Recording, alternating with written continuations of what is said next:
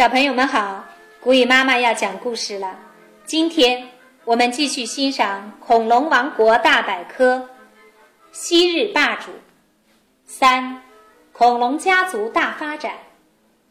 接下来的侏罗纪和白垩纪时期是恐龙发展的鼎盛时期。侏罗纪时期是恐龙最伟大的时代，各种新恐龙开始出现。白垩纪时期是恐龙发展的顶峰，它们世界霸主的地位已经不可撼动，而弱小的哺乳动物却并没有太多的发展空间。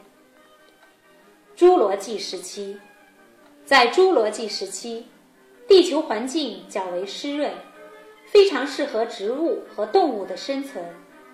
行动迅速的弱小肉食类恐龙仍到处活动，但这时。已出现了巨型肉食恐龙，这些庞大的杀手以那些同样巨大的植食恐龙为食。为了抵抗肉食恐龙的袭击，很多植食恐龙还长出了背甲，将自己武装起来。翼龙类爬行动物则统治着天空。白垩纪时期，白垩纪时期是恐龙发展的顶峰，大大小小的肉食恐龙。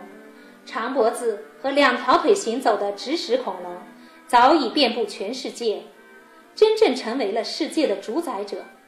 同时，一些身披铠甲、更进化、更怪异的甲龙和角龙也相继出现。恐龙家族的鼎盛时期到来了。史前世界是啥样？泥盆纪时代，蕨类植物出现了。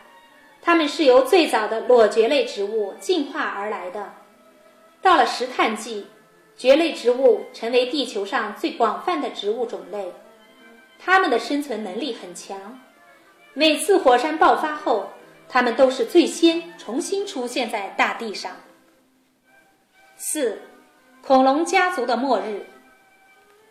从三叠纪晚期到白垩纪，恐龙逐渐成为了地球上的统治者。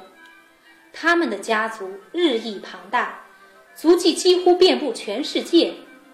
可是，这些庞大的主宰者，却在白垩纪的末期突然全部消失。那时候究竟发生了什么，让他们消失的如此干净？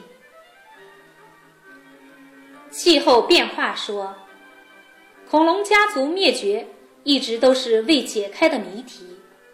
科学家对这个问题始终看法不一。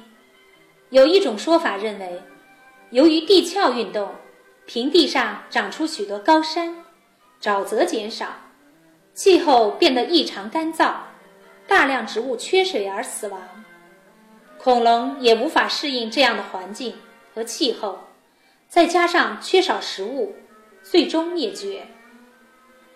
陨石撞击说。陨石撞击说是被大家普遍认可的假说。大约在六千五百万年前，巨型小行星撞击地球，飞溅的尘埃遮蔽了阳光，霎时间地球上气温骤降，大雨滂沱，山洪爆发，泥石流卷走了无数生命。在这之后的数年时间里，天空依然弥漫着浓烟。苍茫大地变得沉寂无声，植物大量死亡，大型动物也相继饥饿而死，恐龙时代就这样结束了。